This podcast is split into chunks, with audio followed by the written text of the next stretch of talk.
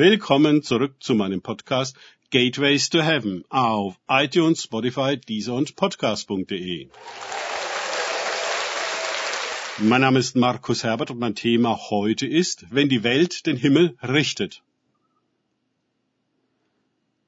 Weiter geht es in diesem Podcast mit Lukas 21, 14 bis 15 aus den Tagesgedanken meines Freundes Frank Krause. Setzt es nun fest in euren Herzen, nicht vorher darauf zu sinnen, wie ihr euch verantworten sollt. Denn ich werde euch Mund und Weisheit geben, der all eure Widersacher nicht werden widersprechen oder widerstehen können. Lukas 21, 14 bis 15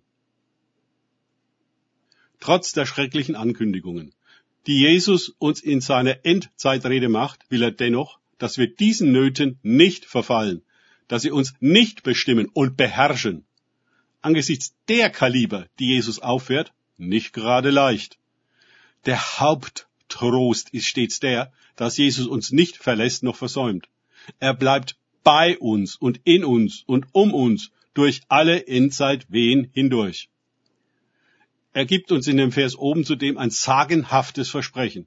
Werden wir angeklagt und überliefert, gibt er uns Mund und Weisheit.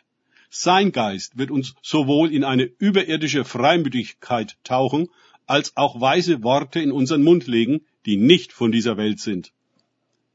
Jesus spricht stets von einer ganz anderen Ebene aus als die Pharisäer oder in den kommenden Kapiteln Herodes und Pilatus. Er spricht mit einer Freiheit und Autorität, die offensichtlich vom Himmel sind. Aber eben den Himmel wollen die Oberen ja aus ihren Geschäften unter allen Umständen raushalten. Von Stephanus lesen wir, dass die Synagoge der Weisheit und dem Geist nicht widerstehen konnte, womit er redete. Siehe Apostelgeschichte 6.10. Dennoch zerrten sie ihn unter Aufbietung falscher Zeugen vor den Hohen Rat. Dort sahen sie sein Angesicht wie eines Engels Angesicht. Gott ist so offensichtlich mit Stephanus, dass sie es nicht ertragen können. Seine Worte brennen in ihrem Gewissen wie Feuer. Fassungslos erleben sie, wie nicht Stephanus, sondern sie auf der Anklagebank sitzen. Sie halten sich bei seinen Worten schließlich die Ohren zu und stürzen Zähne knirschend und kreischend auf ihn los. Überlegt euch mal diese Situation. Sie verhalten sich so offensichtlich teuflisch, wie es nur sein kann. Während sie ihn also in Endzeitmanier töten, sieht er den Himmel offen und dort die Herrlichkeit Gottes und Jesus zur Rechten Gottes stehen. Bis zum Ende ist Stephanus voll Heiligen Geistes und ohne jede Furcht. Das erfüllt die Oberen mit unbändigem Zorn. Sie haben doch die Macht. Sie sind zu fürchten. Sie sitzen zu Gericht. Aber bei Stephanus will es einfach nicht gelingen. Sie haben keine Macht über ihn. Er fürchtet sich einfach nicht und indem sie ihn hinrichten, richten sie sich selbst hin.